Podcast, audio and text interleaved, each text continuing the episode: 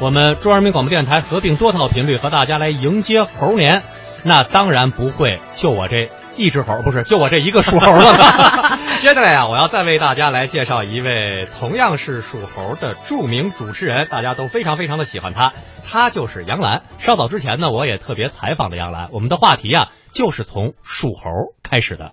因为我也是属猴的哈，人家说你小子属猴的，猴精猴精的。但对于一个女孩来说，属猴的，你不觉得和一个中国传统女性的这种贤良、温婉、安静的定位略有偏差吗？谁说女性只有贤妻良母、温婉的这样的一种的定位？我从小都是带着院子里的男孩子爬树，这是孩子头，周围有一片呃果树林啊，所以我经常爬树。你还在树上写了仨字“花果山”？没有。从小一直觉得呃，为我这个属相感到非常的开心。我觉得他那个聪明，喜欢社交，他永远有一颗对世界的好奇的心，特别符合我作为一个记者和媒体人的身份。话说回来，我小时候特别喜欢看《西游记》，我记得上小学的时候很难得的找到了一本繁体字的《西游记》，其实那个字儿还认得不全。但是就一口气把这《西游记》看完了，特别认同这孙悟空的这个形象，对，觉得猴子还有一种独立啊、自由啊、行走天下的特性。在上个世纪的九十年代，杨澜以她的清新自然、淡定大方的风格走红电视屏幕，成为了家喻户晓的名人。就在她事业蒸蒸日上的时候，她却做出了一个出人意料的决定，从中央电视台辞职去美国留学。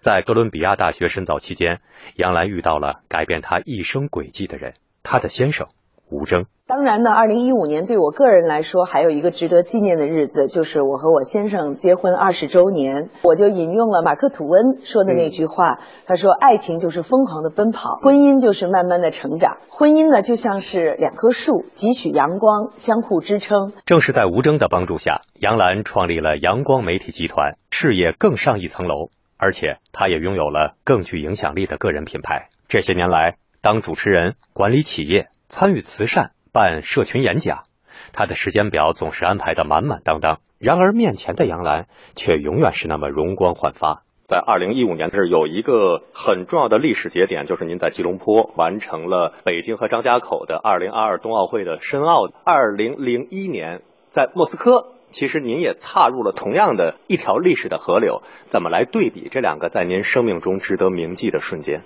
呃，我真觉得特别的幸运，其实也是遇到了一个大的时代，能够两次作为北京申奥的陈述人，所以一方面感到非常的幸运，另一方面呢，也对改变有了一种非常呃切身的体会。体现在就是二零零一年的时候，我们是如此急切的希望得到这个世界的认可，而今天我们的心态更加放松，甚至我们的这个申奥的支持率不如二零零一年高，但我恰恰觉得这是一种社会的进步，不是。把所有的民族荣誉感都驾于这个奥运申办这一件事情上边啊。个人来说呢，二零零一年的时候，我记得我刚刚创业，刚刚生了我女儿，嗯，所以那个时候呃，对于未来有很多的冲动期许。到了二零一五年的时候，作为一个中年人，我觉得对人生有了更多的阅历。孩子们一天天的长大，我知道时间就像生命一样，要可以放松一点，从容一点。但是依然可以看到远方。对，但是我想时不我待，我接下来可支配的时间会越来越少。怎么来看这样的一种？